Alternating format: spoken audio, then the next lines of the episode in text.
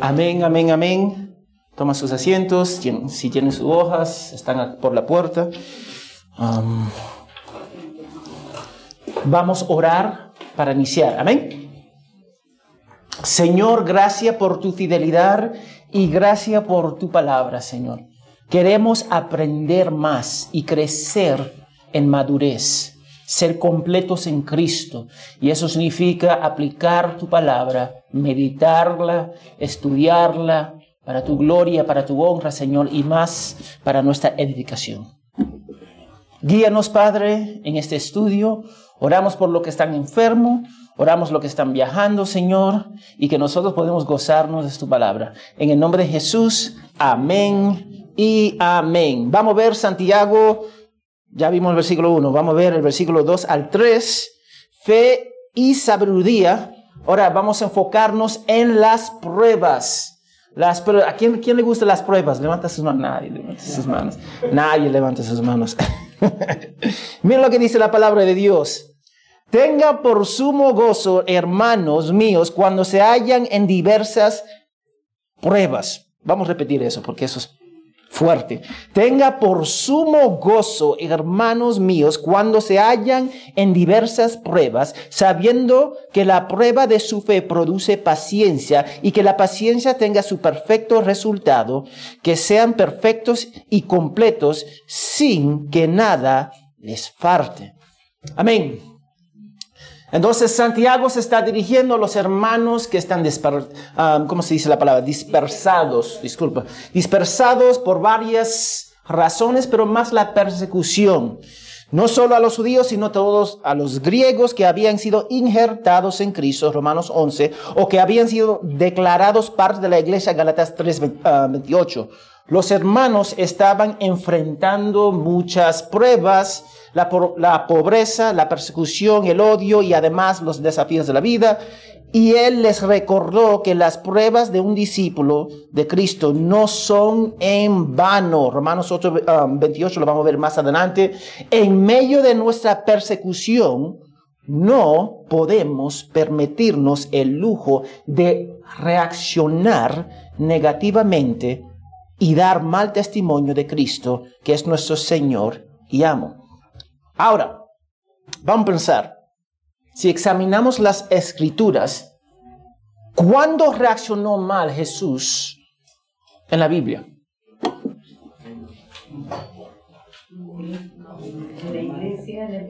No importa.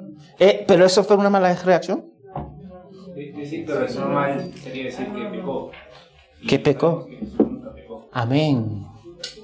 Una vez, una vez más, reaccionar es bien distinto de responder. Amén. Reaccionar te lleva por tus emociones. ¿Cuántos nosotros hemos sido llevados por nuestras emociones? Levanta su mano. Todo el mundo, por favor, levanta su mano. Amén. Gracias, hermanito.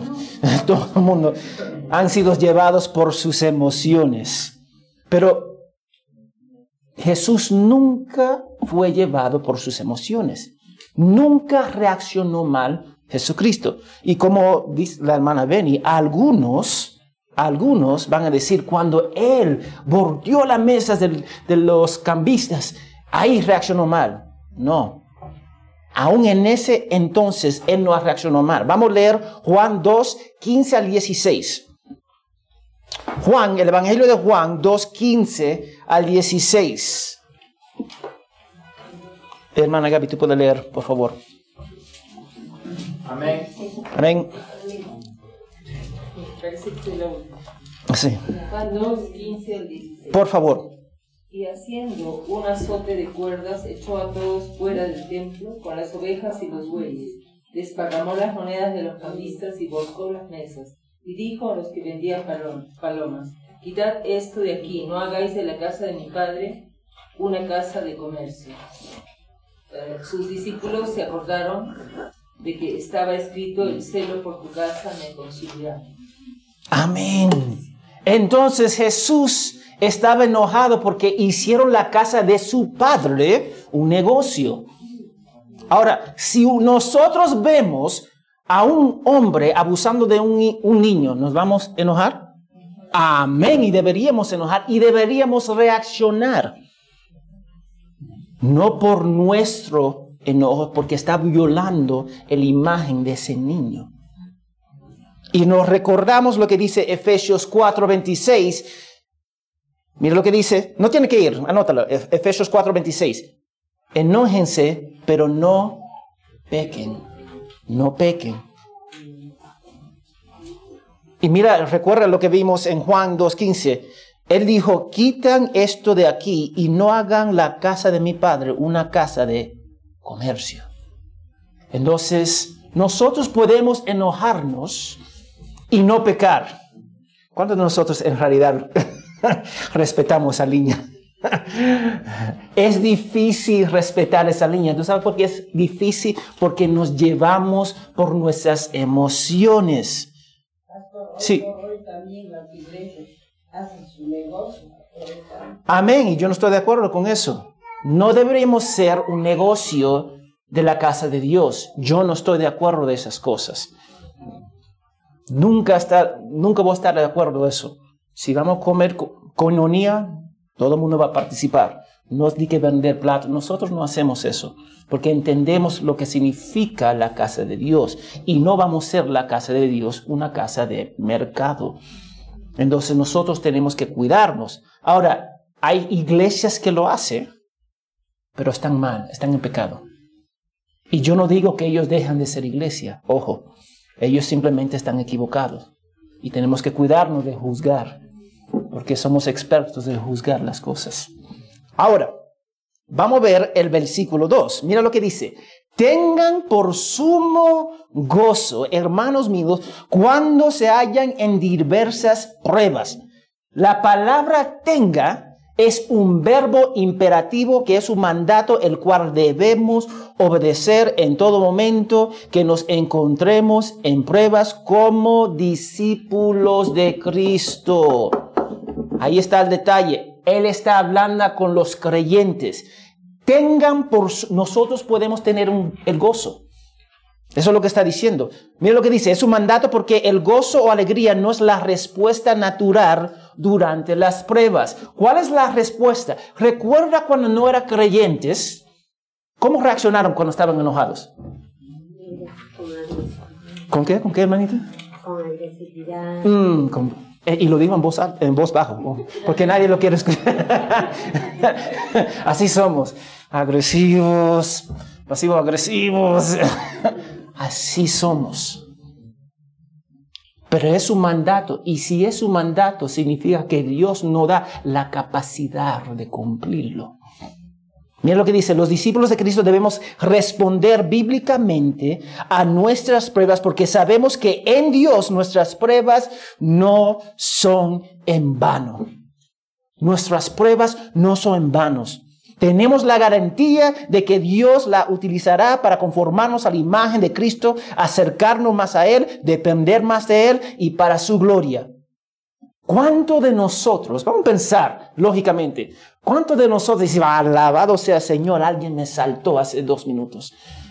¿Cuántos de nosotros decimos eso? Nadie. Nadie, porque estamos asustados, estamos temblando, pusieron una arma en nuestra cara, tenemos todo tipo de sentimientos. Pero cuando las cosas se calman, normalmente los creyentes dicen gracias a Dios, porque todavía tengo mi vida. Gracias a Dios porque tú lo permitiste para tu gloria y para tu honra. Revela lo que yo tengo que aprender de esta prueba. Eso es lo que nosotros deberíamos hacer.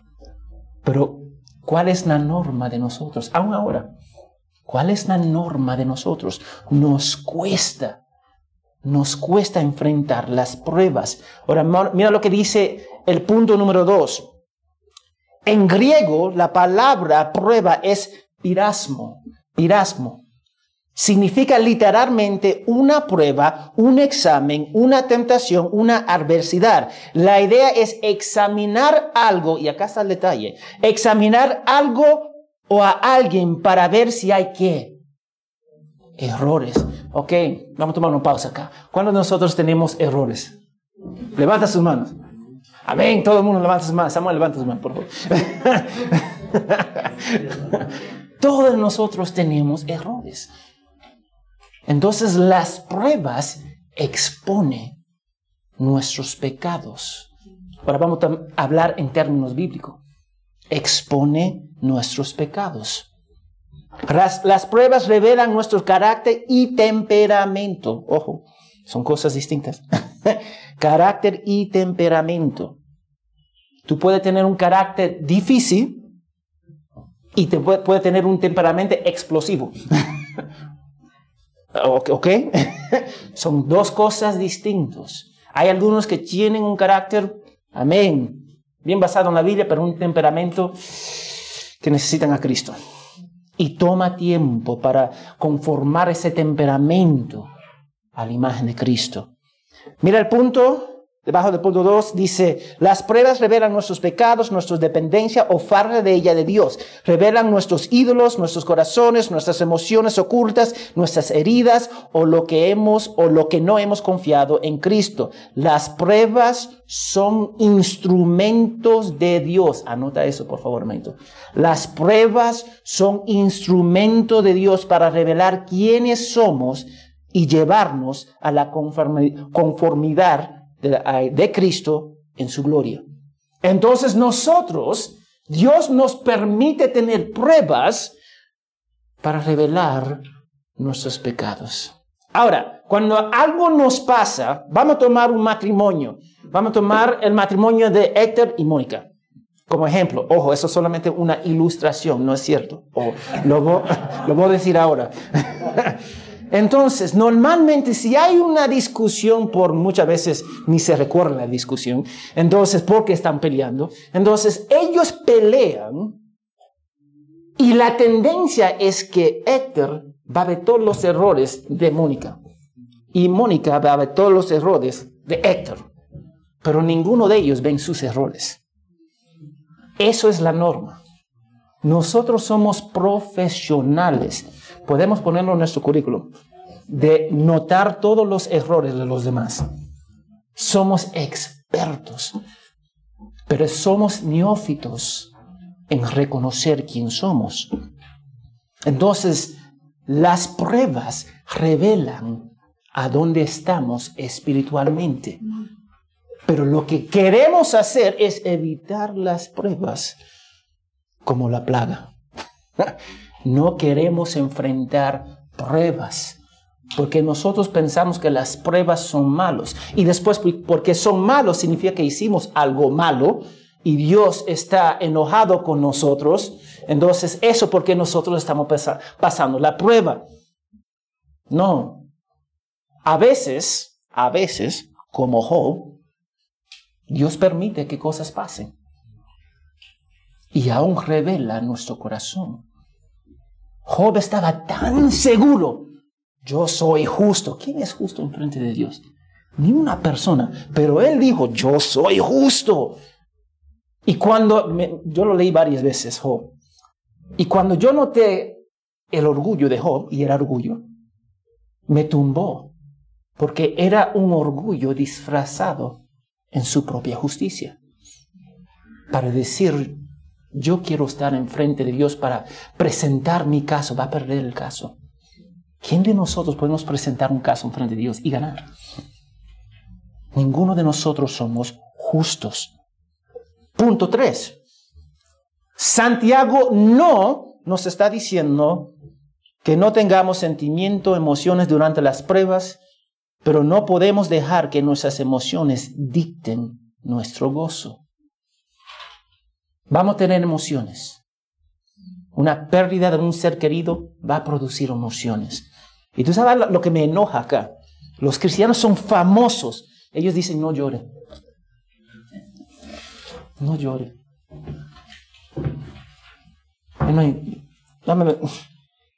La persona perdió su hijo, su cónyuge, su mamá y su papá. Y después los cristianos dicen, no llore.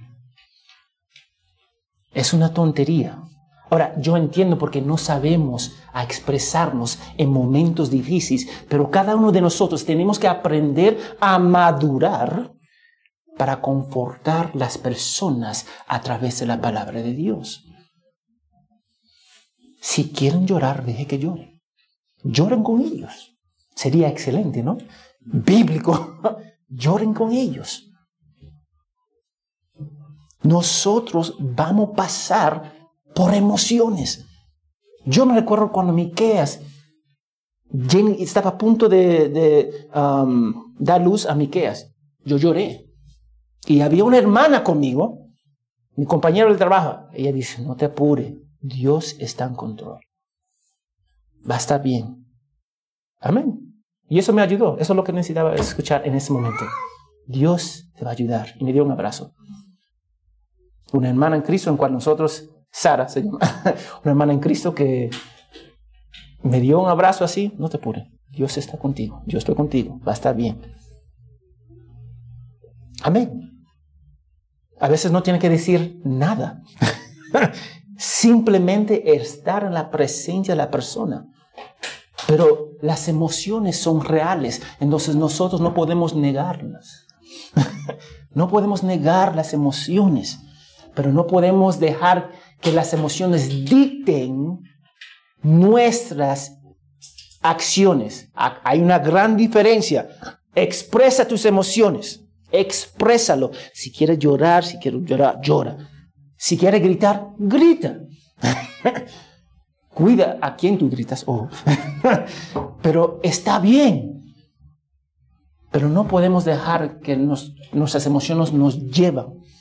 Mira lo que dice, somos capaces de estar plenamente gozosos porque el Espíritu de Dios dentro de nosotros produce ese gozo en Cristo, como vemos en Gálatas 5:22. Tenemos gozo durante las pruebas porque reconocemos que Dios utiliza estas, disculpa, nuestras pruebas, saca estas, nuestras pruebas para promover la madurez y la plenitud de qué? Cristo. Tú ve a dónde, tú ve a dónde Dios va. Él está utilizando las pruebas para madurarnos. Y nosotros estamos haciendo todo lo posible para escaparnos de la prueba. Y cuando nos escapamos de la prueba, tú sabes lo que estamos haciendo. Nos estamos manteniendo inmaduros. Y nosotros conocemos varios hermanos en ese estado porque hacen todo lo posible para evitar pruebas. Y dame decirte, no se puede evitar pruebas. Vamos a enfrentarlas. Cuando somos solteros, se puede evitar. Ah, yo no voy a pasar tiempo con él o con ella fácilmente. Cuando te casas, hermanitos, ¿a dónde te vas a escapar? No se puede escapar. Todo el mundo, todo el mundo se ríe. Los casados especialmente. Porque ellos reconocen, no hay lugar para escaparse. Se va a ir al baño, al cuarto, ya, pero en la misma casa. no se puede escapar. Tiene que enfrentar las cosas. El cuatro, eso no significa que no vayamos a tener momentos hermosos en, estas, en esta vida. Cristo dice que vamos a sufrir. Amén. Todo el mundo está de acuerdo que el sufrimiento es parte del paquete. Amén. Pero ¿eso significa que no vamos a tener momentos gozosos? No, vamos a tener momentos gozosos. El matrimonio, los logros de su carrera, el uso de los dones de Dios um, que le ha dado para um, um, servir en la iglesia. Ambos creyentes e incrédulos tendremos momentos excelentes y también de pruebas en esta vida por la gracia de Dios. Mateo 5, 45. Hermano Héctor, tú puedes leer, por favor. Está ahí en la hoja. Jesús dijo, para que ustedes sean hijos de su Padre que está en los cielos, porque Él hace salir su sol sobre malos y buenos, y llover sobre justos e injustos. Amén. Amén. Nosotros y los incrédulos van a tener momentos exitosos en esta vida. Dame decirte, hay algunos cristianos que van a decir, eso no es justo. Dame decirte, ustedes no quieren, nosotros no queremos que Dios aplique la justicia a nosotros que Dios le da un hijo, una familia preciosa a mi incrédulo, yo digo amén. Porque si yo empiezo a exigir la justicia de Dios, eso va a terminar mal para todos, incluyendo mi persona. Mira lo que dice, Dios da bondadosamente cosas buenas incluso a los que le odian. Eso no, es, no nos gusta escu- escuchar eso. Él da la bendición de la lluvia tanto a los jus- justos como a los injustos. Los pecadores siguen disfrutando del buen tiempo, la comida, el amor de la familia, el éxito en su carrera y en la vida. Dios nos retiene todas las bendiciones hasta que una persona se arrepienta. Eso duele. Les da la bendición incluso en su odio y negación hacia Él. Ahora me cita algo. ¿Nosotros nacimos cristianos? Levanta su mano. Ninguno de nosotros. Entonces la misma bendición que nosotros nos molestamos, que algunos incrédulos reciben, todos los incrédulos reciben, nosotros también los recibimos por la gracia de Dios. Ahora nosotros somos más altos que ellos y pensamos, no, ellos no merecen eso. No. Y algunos, algunos cristianos una vez más van a decir, eso es injusto. Pero realmente no queremos que Dios aplique esa justicia a todos de nosotros, porque todos nosotros vamos a estar en el infierno. El siguiente punto. Tampoco significa que vayamos en búsqueda de problemas. Hay algunos cristianos que son profesionales en buscar problemas. Ellos viven momento tras momento. Cada encuentro en la iglesia siempre hay un pleito. La hermana me miró mal. El hermano no me saludó. Mira lo que él ya tiene visto. Mira sus zapatos. No pega. Mira, siempre hay algo. Esas personas dentro de la iglesia buscan pleitos. Es algo distinto. Ellos están viviendo en pecado. Eso no es una prueba, eso es su mal carácter. Si nosotros podemos describir de esa forma. Mira lo que dice Romanos 12, 18. um, Ángel, ¿puede leer? Si es posible, en, cuan- en cuanto de ustedes dependa, estén en paz con todos los hombres. Amén. Bus- buscamos la paz. No seamos personas que siempre estamos en pleitos. Y hay- nos, todos nosotros conocemos personas que siempre están en pleitos porque no le gustan someterse a nada y a nadie. No seamos esa, de esas personas. Entonces, pruebas van a venir. Hay pruebas de Dios y hay prueba de nuestro pecado. Y aún Dios lo permite para revelar quién somos. Y la mayoría, la mayoría de las personas, de esos hermanos que siempre buscan pleitos, ¿tú sabes lo que nosotros hacemos? ¿Qué hacemos? Piensan, ¿qué hacemos? A corregir, a mí, a mí me encantaría eso, eso, es- eso sería lo bíblico. Pero ¿qué hacemos normal? Alejarnos. Eso es lo que nosotros hacemos. Hay una persona difícil y nosotros decimos, bueno, vamos a intentar a corregir y cuando la primera vez no escuchan, me voy. Y muchas veces ni la primera vez decimos algo. Simplemente nos alejamos. Y eso no es bíblico. Entonces, ¿cómo? Eso no estaría bien de alejar, sino hacerle arrepentir o hacerle ver el error para que siga adelante.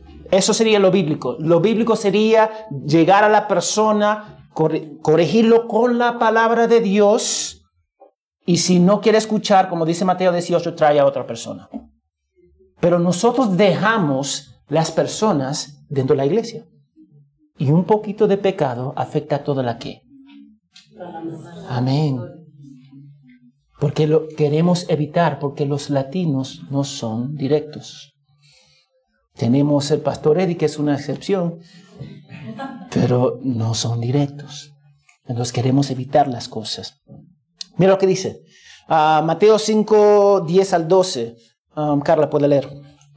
Bienaventurados aquellos que han sido perseguidos por causa de la justicia, pues de ellos es el reino de los cielos. Bienaventurados sean cuando los insulten y persigan, y digan todo género de mal contra ustedes falsamente, por causa de mí. Mm. Regocíjense y alégrense, porque la recompensa de ustedes en los cielos es grande. Amén. Dame, dame apuntar algo acá. Bienaventurados, bendecidos son aquellos que han sido perseguidos, y este es el detalle, por causa de justicia. ¿Qué significa causa de justicia? Vamos un poquito más para abajo, el 11. Dice, bienaventurados serán cuando los insulte y persiguen y digan todo género de mal contra ustedes falsamente. Y mira acá está el detalle. ¿Por causa de quién? De Cristo. Entonces hay una diferencia de recibir, de recibir pruebas por causa de Cristo comparado por tu pecado. ¿Me hago entender? Acá está bienaventurado los que reciben persecución por defender la fe, por pararse por la verdad. El otro extremo, bienaventurados los que, bienaventurados los que sufren por su pecado, por su propio mal carácter. Son cosas distintas. Y muchos de nosotros confundimos esto con esto. Porque tenemos mal carácter, somos inmaduros, pero estamos diciendo, estamos sufriendo por Cristo. Tú no estás sufriendo por Cristo, tú estás sufriendo por tu inmadurez. Y tenemos que decirlo. Una vez más, no decimos nada. No queremos ofender. No queremos ofender. La persecución va a venir y yo digo amén. Que venga. Pero yo tengo que identificar si es persecución por mi pecado o persecución por defender la fe, por pararme la verdad. Y muchos de nosotros nunca nos preguntamos. Simplemente asumimos lo más religioso, que es persecución por Cristo. Va a ser a nivel mundial y va a ser a nivel personal. Pero nosotros vamos a experimentar, como algunos países, persecución. Hay países que están recibiendo persecución ahora que nosotros no, no tenemos ni idea que están sufriendo por causa de Cristo. Están siendo martirizados por causa de Cristo. Y nosotros estamos cómodos en la iglesia. Pero esos creyentes tienen que vivir su fe por fe. Tienen que vivir su vida sabiendo que pueden matar a su esposo, su esposa, sus hijos al toque. Y nosotros estamos cómodos en la iglesia. Va a haber una persecución mundial, sí, va a venir, yo creo que va a venir y ya está viniendo. Pero va a haber una persecución personal. Y nosotros tenemos que prepararnos. Amén. Punto número 5. Ordena a los discípulos que estén gozosos cuando enfrenten las pruebas. Gozo en griego es shara. La idea es, es estar alegre, animado o contento, lo cual es un concepto radical durante las pruebas, porque el gozo está relacionado con la que la salvación. ¿Por qué estamos gozo en medio de la prueba? Porque Cristo está con nosotros, porque Dios está con nosotros. Es una cuestión de voluntad, no de sentimientos. Lo voy a repetir. Es una cuestión de voluntad, no de sentimientos. Tenemos que tomar la decisión consciente de estar plenamente gozosos en las pruebas. Si Dios nos, ah, nos lo ordena, nos da la capacidad en el poder del Espíritu Santo para lograrlo. Un discípulo de Cristo estará alegre porque al afrontar las pruebas con una actitud gozosa, la persona se acerca a Dios que es la fuente de todo gozo y fortaleza. Hay dos cosas yo quiero que notar acá. El gozo se basa en Cristo y el gozo no debería basarse en nuestros sentimientos. ¿Cuál es más común para nosotros? ¿Cuál es más común para ti? ¿Cuál es más común? ¿Reacciona por tus sentimientos? ¿Cuántos de nosotros somos cristianos? Cuando nos confronta, siempre nos explotamos y después siempre pedimos perdón. ¿Tú ves el patrón? Explotamos, perdón, en vez de decir gracias por decirme déjame evaluar y orar. Aún eso está mal. Porque eso se convierte en el costumbre. Las mamás hablan con los hijos, explotan. Perdóname. Reaccionan mal y siempre buscan mi perdón. En vez de decir gracias por decirme esto, déjame orar. ¿Cuál es su costumbre? ¿Cuál es? Porque cada uno tenemos costumbres. Y yo no soy diferente. Yo me molestaba con mis hijos, con mi esposa, con mi familia, mis hermanos. Me molestaba. Y yo tenía que evaluar cuál era mi patrón, cómo reaccionaba en medio de la olla de presión. Seis. Los creyentes tienen, tienen, um, tienen amor en Cristo a través de la salvación y ese amor produce el gozo que tenemos durante las pruebas. De hecho, todo el fruto del Espíritu se basa en nuestro amor en Cristo, en la salvación. ¿Cuántas veces he oído decir, no puedo fingir el amor? ¿Cuántas veces hemos escuchado eso en la iglesia? Yo no puedo fingir. Entonces suena noble. suena noble. La persona dice, yo no puedo fingir en amar a mi, a mi hermana. No puedo fingir. Wow. Yo no puedo fingir y decir que el pastor lo que él dijo me agradó. No puedo fingir. Ellos usan eso como un escudo para cubrir su pecado. Mira lo que dice. Cristo no nos llama a sentir amor, sino a practicar el amor. Lo repito. Cristo no nos llama a sentir amor, sino a practicar amor. La gente siempre lleva a sus sentimientos, yo no puedo fingir. Y nosotros tenemos que llevarlo de nuevo a la palabra de Dios. Vamos a leer 1 Corintios 13, 1 al 7. Ah, Manasachi, tú puedes leer 1 Corintios 13, 1 al 7. No está ahí, tú tienes que buscar la Biblia, disculpa.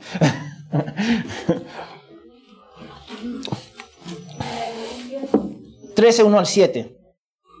Si yo hablase lenguas humanas y angélicas no tengo amor, vengo a ser como metal que resuena o címbalo que. Y si tuviese profecía y entendiese todos los misterios y toda la ciencia, y si tuviese toda la fe de tal manera que trasladase montes, los montes, y no tengo amor, nada soy. Y si repartiese todos mis bienes para dar de comer a los pobres, y si entre, entregase mi cuerpo para ser quemado y no tengo amor, de nada me sirve. El amor es sufrido, es benigno, el amor no tiene envidia, el amor no es jactancioso, no se envanece, no hace nada indebido, no busca lo suyo, no se irrita, no guarda rencor, no se goza en la injusticia, mas se goza de la verdad. Ah. Todo lo sufre, todo lo cree, todo lo espera, todo lo soporta. Amén. Hay muchos verbos acá. Mira lo que, mira, mira la declaración de la mayoría de las personas. Yo no puedo fingir. Eso se basa en qué? Sentimientos. Sentimientos. Pero la palabra de Dios se basa en qué? Acciones, obediencia. Es tan interesante porque yo he cruzado con muchas más hermanas. Ojo, voy a ser sincero. Más hermanas que yo no puedo fingir. No puedo fingir. Y yo digo, te está llevando por tus emociones. ¿Qué dice la palabra de Dios? Ama a tu hermana en Cristo. Pero me molestó, amén, ¿qué dice Mateo 18? Si alguien te ofende, acércate. Ora primero y después te acercas. Pero hasta ahora no puedo fingir. La palabra de Dios dice, ama a tus enemigos. No hay excusa. Tú no me vas a ganar en esta batalla porque la palabra de Dios ya lo, ya lo ganó. Ella me lastimó, amén. Tú lastimaste a Cristo. Tú lastimaste a Dios. ¿Qué excusa me va a dar que la palabra de Dios no va a cubrir? Mira lo que dice. Esa es nuestra gran lucha. Basamos nuestras acciones en sentimientos, pero Dios nos llama a practicar la obediencia a pesar de lo que sientes. El amor se basa en la obediencia práctica. Cuando nosotros leímos, cuando Sachi le, le- leyó el 13, hay muchos verbos acá. Pero nosotros nos llevamos por los sentimientos. Y tú sabes cómo sabemos cómo nos llevamos por los sentimientos. Decimos declaraciones que revelan. Es que nosotros no captan. Yo no puedo fingir en amar a, en amar a Nico. No puedo fingir. Me molestó. Me estoy llevando por mis emociones. Ya está Cristo. Ya está listo. Ya está sellado. Ya está declarado. De mi corazón salió las palabras que yo estoy mal. No importa lo que Él hizo o no. Nos llevamos por nuestros sentimientos. Mira cómo Miguel Núñez describe el gozo. Gozo del Espíritu es un sentimiento de satisfacción y plenitud en cualquier circunstancia. Ojo, hay sentimientos, sentimientos, pero basado en Cristo en cualquier circunstancia experimentado como resultado de un sentido profundo de la persona de Dios en nuestras vidas que nos recuerda que no importa la experiencia que atravesemos, Dios la conoce, controla y la usará para formar en nosotros el carácter de Cristo, para llevarnos a vivir más cerca de Él, en dependencia de Él y para la gloria de Él. El gozo no se basa en nuestros sentimientos, se basa en nuestros sentimientos basados en la cruz de Cristo. Tuviera desconexión. Nosotros basamos nuestros sentimientos en las circunstancias. Él está diciendo, nosotros, nosotros deberíamos basar nuestros sentimientos en la persona de Cristo y la cruz. ¿Tú ves la diferencia? La norma es esto. Lo que Dios nos llama es esto. Una vez más, vamos a tener emociones. Y eso está bien, porque somos seres humanos. Pero ¿en qué estamos basando nuestras emociones? Esa es la pregunta. Hebreos 12, 2. Mira lo que dice. Puesto los ojos en Jesús, el autor y consumador de nuestra fe, quien por el gozo puesto delante de él soportó la cruz, despreciado, despreciado la vergüenza y se ha sentado a la diestra del trono de Dios. ¿A dónde está Cristo ahora? ¿A dónde está Cristo ahora? A la diestra del Padre. ¿Cuál fue la, forma más cruel de morir en Roma? La crucificación. Él tomó la vergüenza más grande de esa época, no por él y no por sus pecados, sino la nuestra. Y lo hizo con qué? Quien por el gozo puesto delante de él, soportó la que? La cruz. ¿Y lo hizo por quién? Ahora yo quiero, que, yo quiero destacar algo acá. Nosotros nos ofendimos, nos ofendemos porque nos ofendieron a nosotros. ¿Tú ves la diferencia?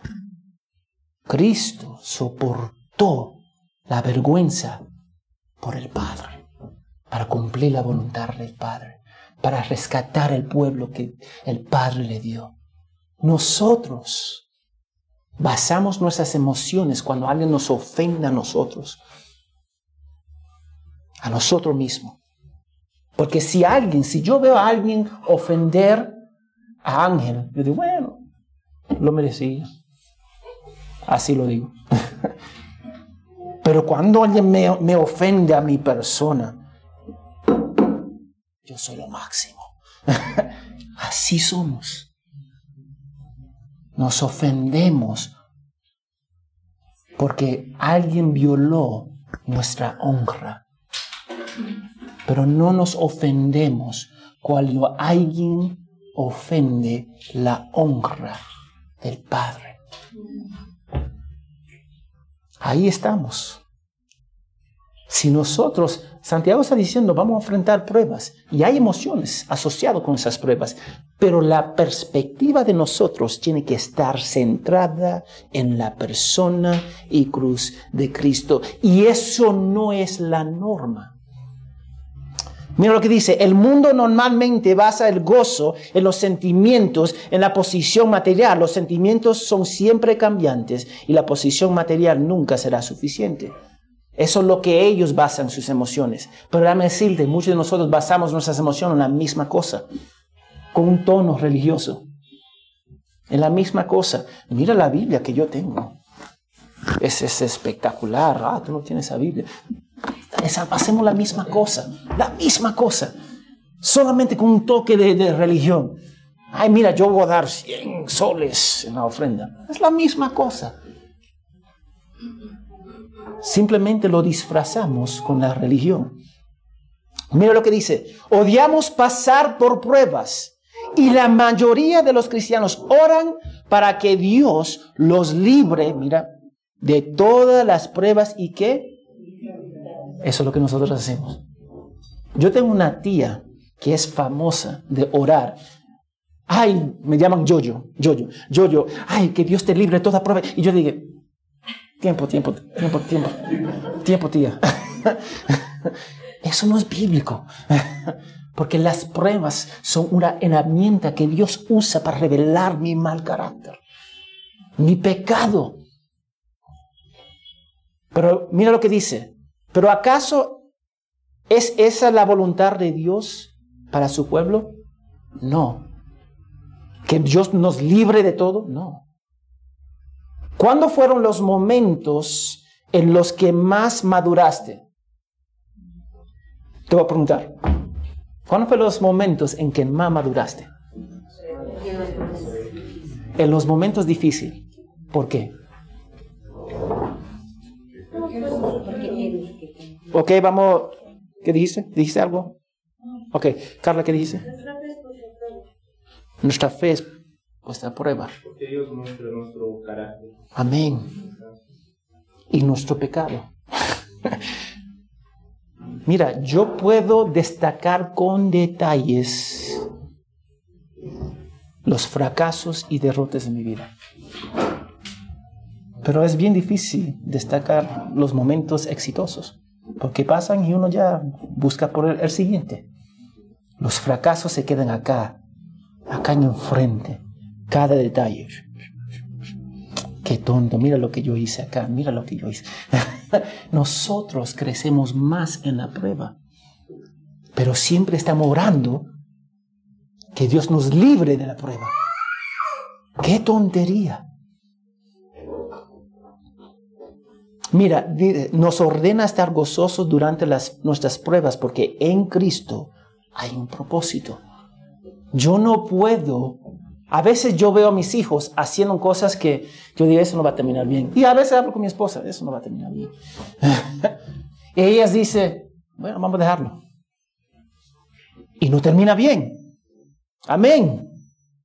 Y después yo, dice, yo le dije, mami te dijo, sí. Yo te dije, sí, pero lo hiciste igual. ¿Por qué? Porque tu corazón lo deseaba. Pero el fracaso era necesario. Era necesario. Y por la gracia de Dios nosotros podíamos apuntar a nuestros hijos al fracaso. Mira lo que dice acá. No, no, yo quiero mencionar esto acá. Una vez más, la mayoría de nosotros podemos recordar con detalles nuestros fracasos, ¿sí o no? ¿Sí o no? Nuestros argumentos enormes, épicos, con nuestro cónyuge, con nuestro mamá y papá, podemos. Pero nosotros, a través de esos fracasos, crecimos. Crecimos, por lo menos un poco. Y si somos humildes en Cristo, crecemos mucho. y a veces nosotros pasamos por fracaso, por fracaso, por fracaso, por fracaso, por la dureza de nuestro corazón. Dios va a decir, tú vas a aprender.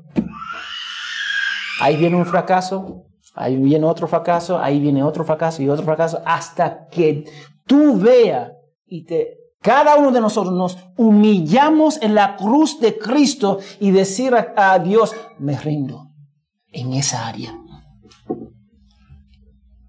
Yo le doy gracias a Dios por los fracasos y las pruebas. ¿Tú sabes por qué? Porque me conformaron más a la imagen de Cristo. Pero siempre estamos orando. No. Quiero evitarlo.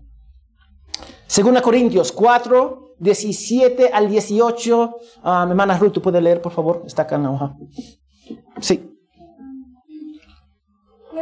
Aflicción leve y pasajera nos produce un eterno peso de gloria que sobrepasa toda comparación. Al no poner nuestra vista en las cosas que se ven, sino en las cosas que no se ven. Porque las cosas que se ven son temporales, pero las que no se ven son eternas. Amén. Pues esta aflicción leve y pasajera, lo que estamos pasando en este mundo, nos produce un eterno peso de gloria que sobrepasa toda comprensión. Amén. Al no poner nuestra vista, acá yo quiero destacar, la vista en las cosas que se ven, sino en las que no se ven. Dame decirte cuántos de nosotros estamos tan acostumbrados a lo físico, a lo tangible, que nos olvidamos de lo divino. Tenemos la mala maña, la mala maña de siempre basar las circunstancias, las pruebas en lo que se puede ver, tangible, tocar, en vez en lo que no se ve. ¿Cuántos de nosotros cuando pasamos por la prueba decimos, decimos Dios, ¿qué me quiere enseñar? ¿Cuándo en medio de la prueba dice eso? Cuando en medio de la prueba decimos, Dios, tú lo estás permitiendo y es para tu gloria y va a cooperar para tu bien. ¿A dónde está el pecado que yo no veo? Eso es madurez espiritual. Y dame decirle, yo fallo, aún yo fallo en esa área. Todos nosotros fallamos porque luchamos. Nosotros basamos las pruebas en lo que no se ve. Entonces tú tienes que cambiar tu chip acá para decir, ok, esto está pasando, yo estoy pasando por una prueba, yo estoy pasando por cualquier cosa, una enfermedad, estoy pasando por hambruna, qué sé yo, estoy pasando por esto, necesidad, pero Dios, ayúdame para ver lo que yo no puedo ver. 8. Hacemos todo lo posible para evitar el dolor, las pruebas, las dificultades. Cuando pasamos por ella, nos, mira acá, mira esta palabra, nos victimizamos. Y todos los que nos rodean tienen que sufrir porque nos hacemos qué? Insoportables. Yo estoy hablando de los creyentes, ojo, no estoy hablando de los incrédulos.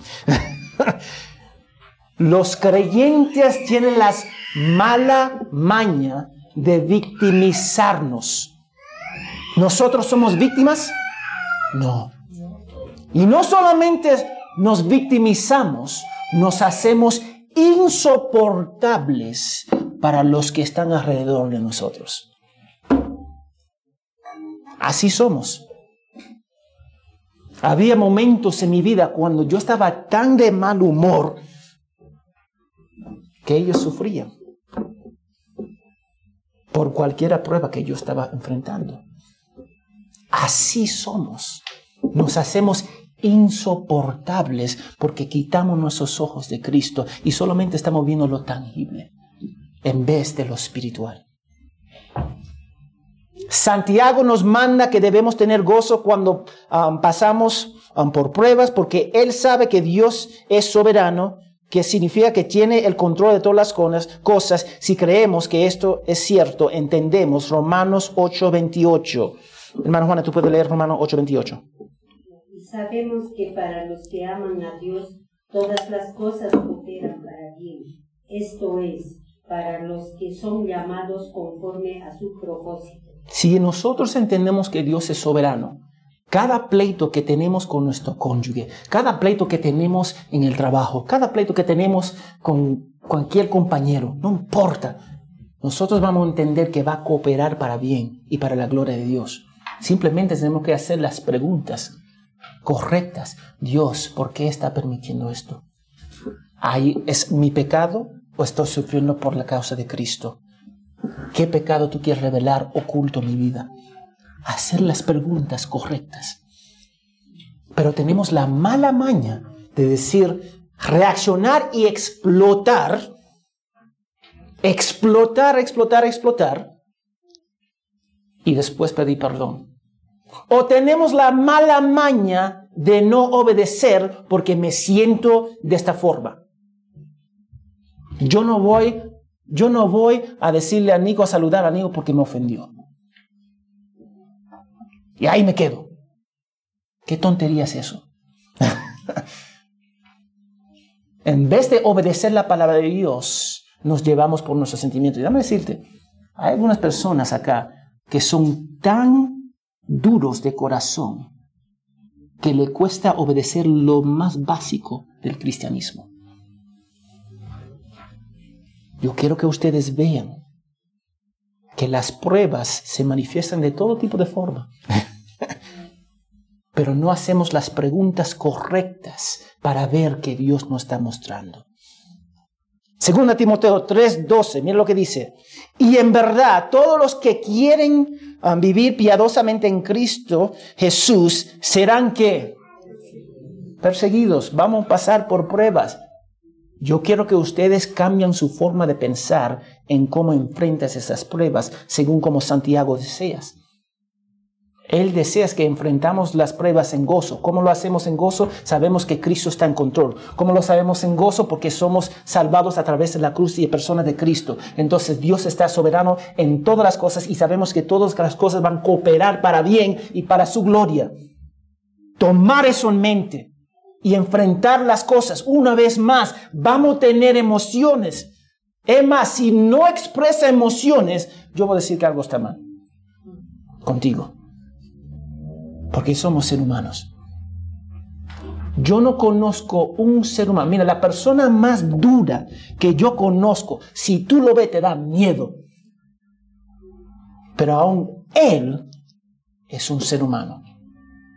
Y si se toca los botones correctos, cae como cualquier ser humano. Nueve. La palabra griega para prueba es neutral, dependiendo del contexto puede ser positivo o negativo. En este contexto se trata de una prueba a través de las dificultades que pueden ser um, tanto internas como externas. Ejemplo, um, la depresión. Eso es algo interno, ¿sí o no? Alguien, una persona se acerca, yo estoy depresivo. Yo no, ni, ni me, yo no sé. Porque es algo interno en cual ellos están sufriendo. O puede ser encarcelado por predicar el Evangelio. Y eso es algo externo. El problema puede ser financiero dentro del matrimonio, la enfermedad o la crítica. La forma, y yo quiero que ustedes noten acá, la forma en que respondemos o reaccionamos demuestra nuestra madurez espiritual. Eso debería decir, ustedes deben decir, ah, eso duele. Porque demuestra nuestra madurez espiritual.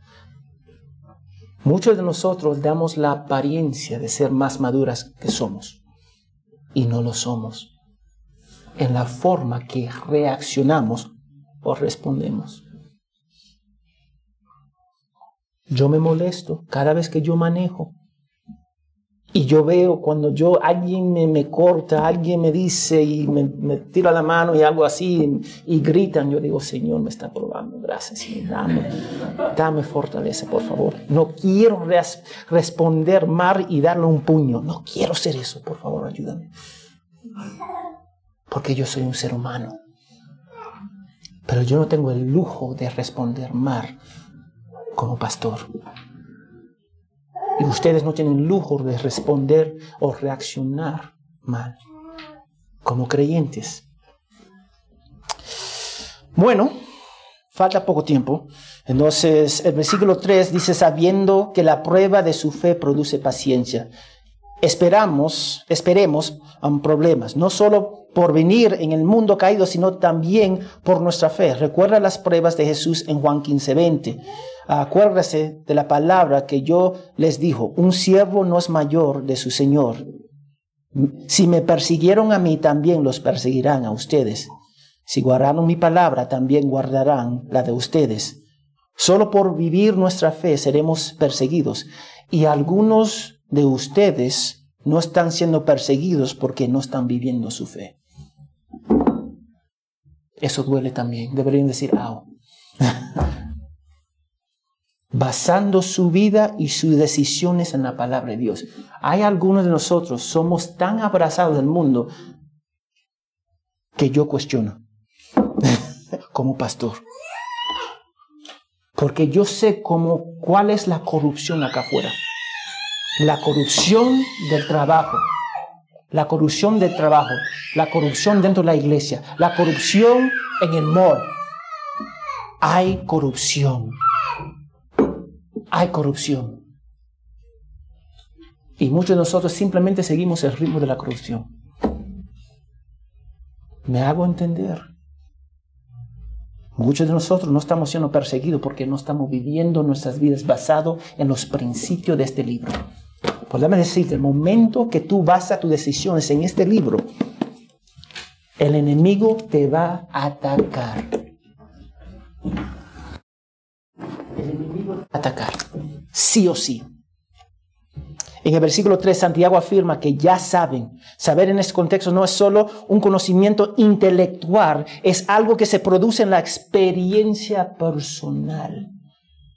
Pablo utiliza la misma palabra en Romanos 1, 19 al 20, pero los que se conocen acerca de Dios es evidente dentro de ellos, pues Dios se lo hizo evidente, porque desde la creación del mundo, sus atributos invisibles, su eterno poder, y divinidad se han visto con toda claridad, siendo entendidos por medio de lo creado, de manera que ellos no tienen excusa. Ninguno de nosotros tenemos excusa. Ya sabemos, ya sabemos, hermanos, que la prueba de su fe va a producir paciencia.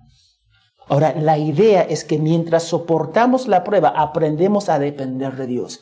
Lo voy a repetir. Es tan sencillo, pero tan difícil de cumplir. La idea es, mientras soportamos las pruebas, aprendemos a depender de Dios, lo que produce perseverancia, que es una cualidad que sigue creciendo a medida que pasamos por diversas pruebas. La paciencia, ahora, cuando alguien me está gritando, dame decir, cuando alguien me está gritando, yo necesito paciencia en ese momento. ¿Sí o no? No necesita. Porque lo que yo quiero hacer en mi carne no es de Dios. Pero la perseverancia es, lo voy a necesitar por toda la vida. La, la paciencia yo lo voy a necesitar en ese momento. Pero la perseverancia por toda la vida. Y eso es algo que nosotros no entendemos. Cada vez que tratamos de evitar las pruebas, estamos obstaculizando nuestro propio crecimiento espiritual y no podemos evitarlas porque vivimos en contra de la cultura. Ahí yo, ahí yo digo una vez más, yo nosotros no podemos evitar las pruebas. ¿Tú sabes por qué? Porque somos seguidores de Cristo. Me hago entender. Si somos seguidores de Cristo, significa que somos enemigos de Satanás. Somos enemigos de la cultura. Somos enemigos de la moda, cualquier moda que sea. Seremos odiados porque ellos odiaron a Jesús primero. Las pruebas, el sufrimiento, los desafíos forman parte del paquete cristiano. Veamos las pruebas de Jesús en Juan 16, 33. Um, Esas cosas le he hablado para que en mí tengan paz. El mundo tienen, tienen, en el mundo tienen tribulaciones, pero confíen. Yo he vencido el mundo. Tú sabes el problema. Nosotros decimos, yo puedo vencer la prueba en vez de decir que Cristo ya lo venció. Confiamos en nuestra propia, nuestros propios dones para conquistar la prueba en vez de descansar en Cristo. Eso es lo que... Y cuando ya no hay más posibilidades, hablamos con la hermana, el pastor y esa persona y esa persona, mi esposa, mi esposa, ya no hay nadie, después vamos a Dios. Eso es nuestra tendencia. Yo voy a terminar con la cita, ustedes pueden leer el resto, pero la cita abajo, hablar de George Mueller. Él dice, Dios se deleita en aumentar la fe de sus hijos, Deberíamos, en lugar de no querer pruebas antes de, la, antes de la victoria ni ejercicios para la paciencia, estar dispuesto a tomarlas de la mano de Dios como medio. Como medio. Mira lo que dice, las pruebas, los obstáculos y las dificultades y a veces los derrotas, las derrotas, disculpa, son el que alimento mismo de la fe. No pelee las pruebas. No pelea de las pruebas. Gózate en ellos. En África, yo voy a terminar acá, en África había niños. Tú sabes que el corriente en África, en el mar, te lleva kilómetros afuera de, la orilla. Y los niños eran expertos en manejar esas cosas. Y ellos me dijeron, cuando tú te entras en una, ¿cómo se dice? Current. Um, una corriente. Y eran fuertes. Ellos dicen, no pelees. Deje que te lleve, porque lo que va a pasar te va a sacar y te va a llevar de nuevo. Pero era contra de mi pensamiento. Mi naturaleza quería pelear y pelear. Y en esa pelea, ¿tú sabes lo que pasaba? Moría. Ellos dijeron, déjate. Y te va a sacar y tú puedes nadar con tranquilidad a la orilla. Es que nuestra naturaleza quiere pelear en vez de depender de Dios. Vamos a orar. Señor, gracias por tu fidelidad, gracias por tu palabra. Ayúdanos para entender que las pruebas son unas herramientas que tú usas para conformarnos a la imagen de Cristo. Que nosotros podemos abrazarla, que podemos cambiar la forma que pensamos de ellas.